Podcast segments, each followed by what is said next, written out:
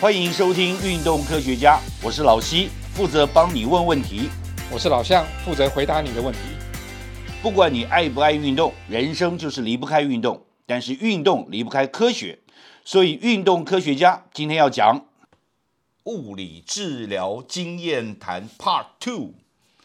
因为上一次谈过我的嘛，对不对？对好像这次要换谈以你的为主啦，对啊，你也去做了嘛，对，我也到物对理治疗所，然后也有对跟我一样有一个身体组成分析表。对我不止这个，我还有做其他的动作的分析。啊，我们先看身体组好身体组成嘛对，那不用跟我做比较，因为你跟我做比 较，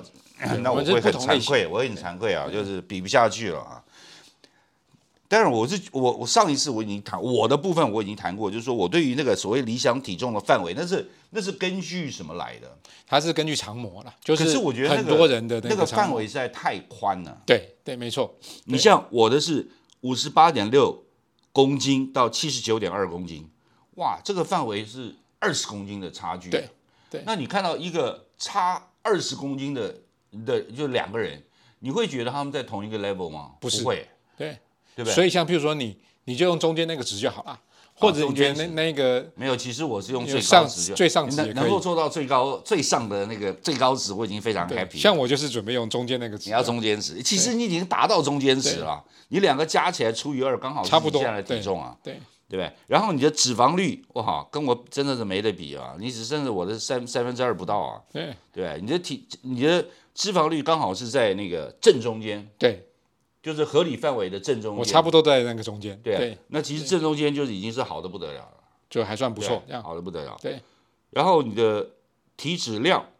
十二点七公斤，然后在你现在的六十五点二公斤里面，只有百分之多少？百分之稍微高一点，对稍微高一点点，但是其实也是在理想范围里面的、对，我唯一比较不足的是肌肉量，对，你的肌肉量哦，只有四十九点八公对，斤，在就是那个偏中间偏下，在理想范围之内，对但是稍微偏比较低一点往下，对对不对？对那你的为什么你的又运动，对不对？又注重这个饮食，然后又有运动科学知识，那你为什么肌肉不够呢？可能是那个饮食跟运动没有搭配的很完整啊。就比如说蛋白质的摄取可能不够，因为呃运动完之后你的肌肉有点损伤，要再恢复，然后就会再再再长嘛。那你只要修复的时候要有一些养分嘛。啊对，所以蛋白质摄取要够。我听说有一个讲法，就是运动完的三十分钟之内，应该要喝下足够的蛋白质，对，因为它需要养分来去呃补充嘛，去去去还有再一些去细修胞复修复，对啊。所以其实呃，肌力训练想要去把肌肉做得更好，然后恢复得更快的话，其实蛋白质的摄取还蛮重要的。所以所以现在有跟很多的健康食品都在吃那个蛋白质啊。对呀、那是但是但是就是传统的的观念就是说，你既然要维持健康，要维持身形，那体态对要苗条，你就要少吃肉嘛，少吃蛋白质。结果这个是不一定正确没有的，，因为我们传统吃那个肉，我们都喜欢吃那种比较肥的肥肉，肉对，那个比较有油脂。对，那那个油脂就不是那个一个好的那个肌肉修复的一个呃需要的东西嘛，所以有蛋白质，所以他们现在会去去吃那个什么鸡肉啦，或者甚至于有些去买那种泡的那种蛋白质也的就那是种粉纯蛋白质啊。对对，那个泡的你你支持吗？你有吃吗？比较方有啊，我有学生他们呃创业在做这一块，那我觉得也不错，我拿来最近也试开始吃吃，那也觉得还蛮好的。那呃可能精神也会比较好，因为你的修复比较好。那做完肌力训练或运动完之后，把这些能量补充回来。当然，呃，心肺的训练可能要补充的能量会是比较偏向淀粉、糖类之类的。对，可是肌肉的修复就需要蛋白质了，所以对，呃，适度的透过这些运动营一养个的有概氧，念一个无氧嘛，对差别在这里。把它补充好，其实你的体能恢复会很快，而且你会很明显的看到你的肌肉会慢慢的越来越多，这样。那你什么时候再去做第二次，然后去看一下你的肌肉量有没有往上调？对啊，再做一阵子，再再训练一阵子，我再去做一次，我所以们你到还时候再来你分析做看一看。阵你要再吃一阵子啊，你要再多吃吃点蛋白质。而且要训练，不能只吃啊。对啊对，对对，哎，但是蛋白质呢，这个东西是不是我刚才讲说，运动完以后尽快吃，会比你隔了很久以后，比如说早上运动，你晚上才吃，哦，对对对，因为它需要修复的时候，你没有没就不行啊。他就其他工作结束了，对你再对吃就变成增加你的对对啊，不需要的多余没错的蛋白质对啊了，啊呀，我觉得所以时间上也是很重要，对呀，然后接下来就是哇，这个这跟我又差很多了，就是你的基础代谢率，这个很重要。对，那你的基础代谢率是哇比正常高一点正常就是基本上你就切在正常的最上限了、对对，那这什么意义？其实它它主要是了解说基础代谢率，就是说你身体的呃这个系统在没有做任何事情之下，它本来就需要一些基础的代谢，那这个基础代谢率就会消耗一些能量对。那通常你的这个呃整个比例来说，你的身体活动量比较大，你的肌肉量比较多，你的基础代谢率就会比较高。嗯，那你也比较不会去囤积那些脂肪。哎对对，所以你这个这个状况就是拉的高是比较好的嘛，比较好，而且通常他会用基础基础代谢率去看看你的那个体内年龄啊，嗯就你的生理年龄大概是多少，会比你的实际年龄再轻一点的话，表示你的基础基础代谢率还算蛮高的这样。我知道老张，你拿来这个就是来警告我，或者是 show off 你自己了。因为大那家你最的 care 你就是的那个啊，不是最最重要，你讲就是说体内体内年年龄，龄你就拿这跟我比，对不对？那我是六十三岁嘛，就是对跟我现在年龄一样啊。那你就变成四十四岁，返老还童，就少了十青五春岁，永在。对，的，哎，少了不止十岁了，十五岁对啊，少了十五岁，这你怎么办到的？不就是要运动，所以要跟补充营基养，础代谢率有关。对对然后这个基础代谢率要要一直维持像，像你这样，你现在是呃从不足到正常到较多，那你对刚好在较多的开端嘛，对对对对，那其实也不能不能太高，对不对？对啊也，啊，啊跟年纪也有对关对系嘛。没错，所以一个六十岁的人，然后体内年龄只有四十四岁，那就要长期维持这种基础代谢率，那你会活得比较有活力啊。比较有活力。对，因为你有运动，又补充营养，那、其实你嗯但是的对生活这个形态就这会好比像较健对康。那个那个发量没有没有帮助。没有没有，头发是另外一回事了。另外一回事完全无关，跟对技术代谢无对完全无关。那跟什么有关？哎，要是我知道就好了。这当然就是跟那个基因有关啊！你已经是这样就是这样。那日本对有一个很有名的那个那个新新陈代谢科医生就说，他问了十，就是呃病人问了十个问题，他都告诉你说没有用就是是遗这个传，哦，然后做什么治疗啊？告诉你，通通没有，就是对遗传的结果，没你不要错想太多了，对不对对？但其实发量稀少，看起来好看就好了嘛，那总比发量很多，那那身材那种臃肿，两个比起来，你还是选择身材，对不对？像你这样这样，对然后体内年龄四十岁，你外表年龄看起来也差不多四十四岁嘛，假如说你躺在床上，发量很多也没什么用啊。 对呀、就是没有用，所以我就觉得这个很有很有道理。对，那你的内脏脂肪指数，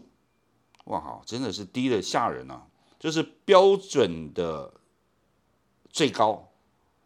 但是已经是低的吓人了。对，基本上我的这些，因为我有从事比较呃正常呃规律的运动，心肺啦、肌力训练，所以这些指数基本上看起来都在正常的上下，都还算不错。嗯对，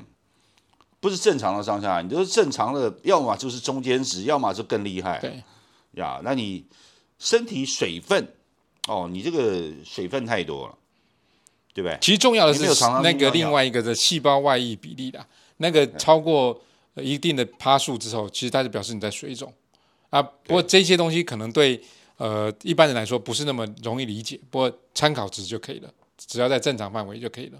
对可是我觉得每一个数字哦，对每一个受检者都会有意义，而对且都会有一个 reminder 的效果了。对那他如果说你不解释清楚的话，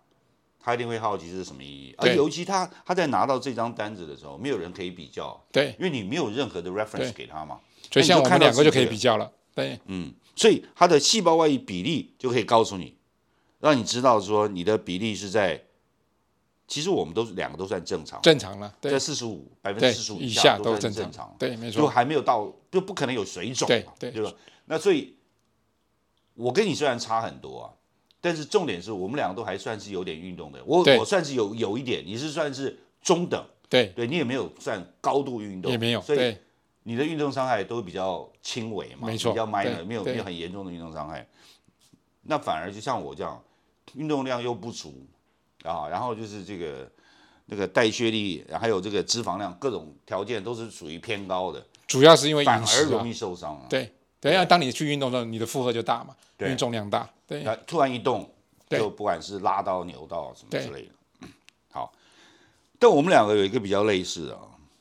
就是在部部位测量分析上，我们两个都很均衡，对对不对？都没有任何的偏哪一边，或者是左右失衡，或者对前后失调的状况，就看起来都很均衡其。实这个还蛮重要的，就是说，呃，通常我们的左手右手的力量一定会不差太很一样多，因为你惯用手，假如是右右手手，嘛通常对右手吧会比较有对力嘛，这正常右。手人，那左手一定会比较弱对嘛，。那对左右脚也会，对那左右脚也会，其实只要测出来是大概在正常上下都还 OK。可嗯是我们可以透透过这些检测了解说，到底哪一个部分，比如说左脚比较有力呢，还是右脚稍微比较没力的话，那我们在练习的时候可能就要去强化它。用右手的人不代表他的右脚比较有力哦，没错，没错，因为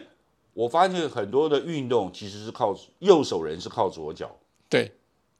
像我原本是右手比较肌肉多，左脚比较多，可是后来左脚受伤，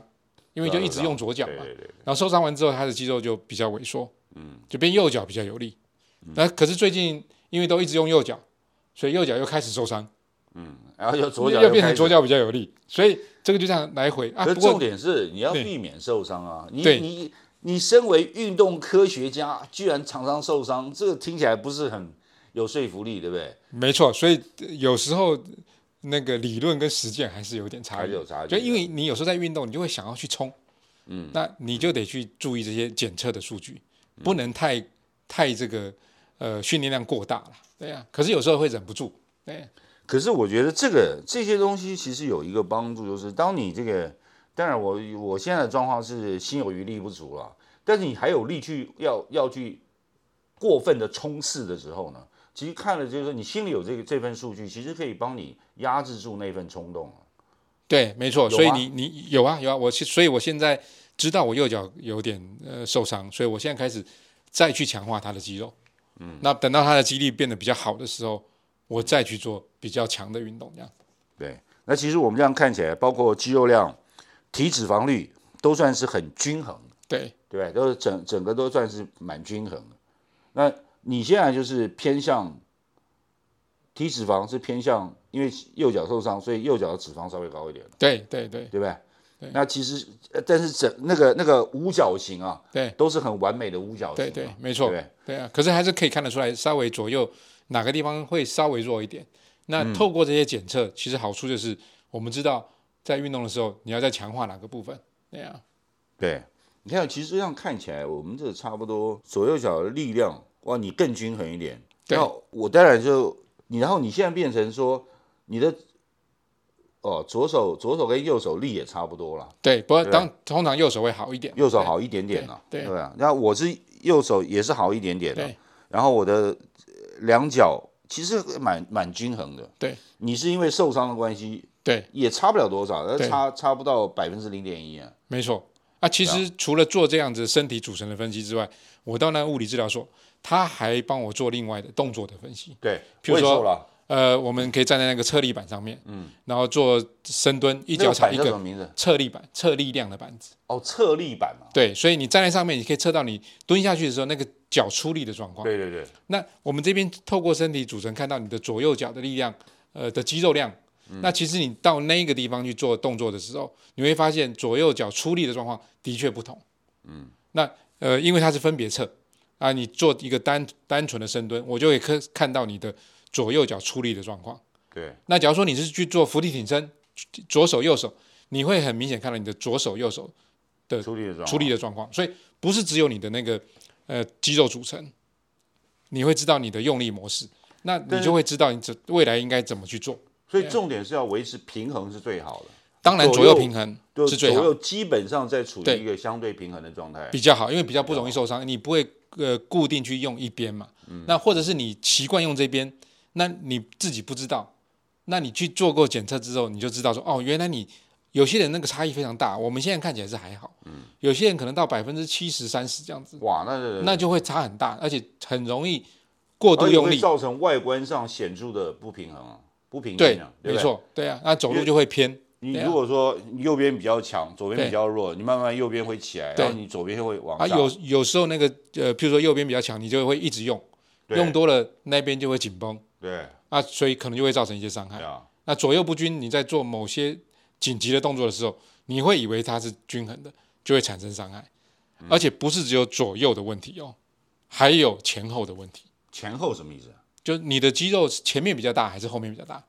哦，这我们没有测到啊，对，没有，所以动作上就可以看得出来。动作上也看得出来对前后，。所以就不是只有透过这种身体组成分析，他必须透过某些的动作评估或者物理治疗师的评估，他可以知道说，哦，原来你的大腿前面的肌肉通常都是都是大腿前面肌肉比较大，嗯，后面比较弱。对，那因为你看到拉伤，很少人拉拉伤前面的拉，伤都是拉伤腿后肌嘛，后对不对腿？然后后颈那通常是因为那边不够力。哦那它有一个比例，当你那个太不够力的时候，只要你一做动作，弱的那一块就被拉拉扯，就受伤了。嗯，对，所以其实呃，动作的分析除了可以了解你的左右不均、前后不均，甚至于你单只脚的左右会不会均，譬如说我们大腿内侧跟外侧，对脚肌肉不一样，你在做一个深蹲动作的时候，你的膝盖的上下就会产生一个弧度。嗯，我们就可以透过那一些细微的动作分析，了解你的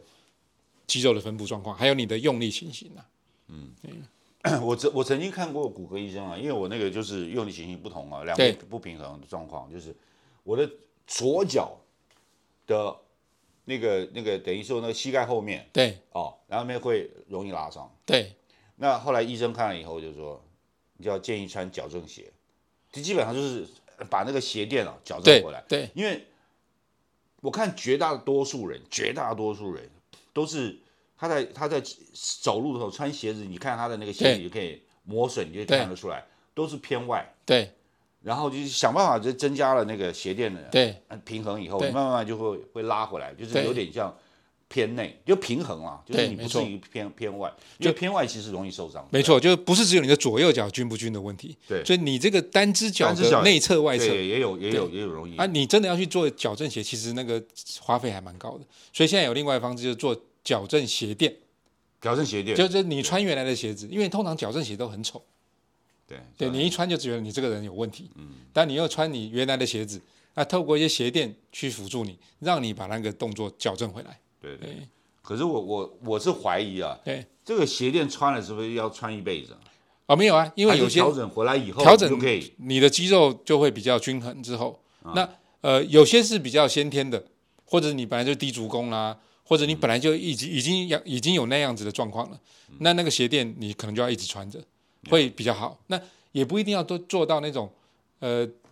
所有都要很医疗等级的这种矫正鞋垫嘛，对啊。也可以比较那种轻量化的矫正鞋而现垫。在有一些那个，就市面上已经做好的，就是是那个那个那种矫正鞋垫，对对不对？那就那个就很便宜啊，对，可是重点不是是你你要穿哪一种，要有专业的人员帮你去对评，估这个非常重要。其实我们像以前呢、就是你要么就找骨科医生，对那要花很多钱。对你要么就是就没有了，对你你找一些不管是国术馆拳头师傅什么之类，对或者是说按摩啊、指压啊什么，它没有帮助的，对，不会对你有这方面的帮对助了。那另外就是现在后来就有复健科医生，然后现在有物理治疗所，对能够告诉你就是说怎么样去做调整，对对不对？那以前都就凭空想象了，对啊，所以透过这种物理治疗所，还有加上运动科学的这种观念，透过一些仪器的评估，其实我们可以更知道身体。那不论在生活上或者在运动上，我们就可以避免受受到进一步的伤害。呀、所以我我觉得我们今天的基本也不算结论了，基本的共识就是说，你必须要知道你自己身体的状况。对也也必须要有人告诉你你的身体状况是这样子，所以你要做什么样的调整。，对那有哪些现存的运动科学所发展出来的东西可以帮助你吗？对，没错。这样，OK，这个是很重要的。对不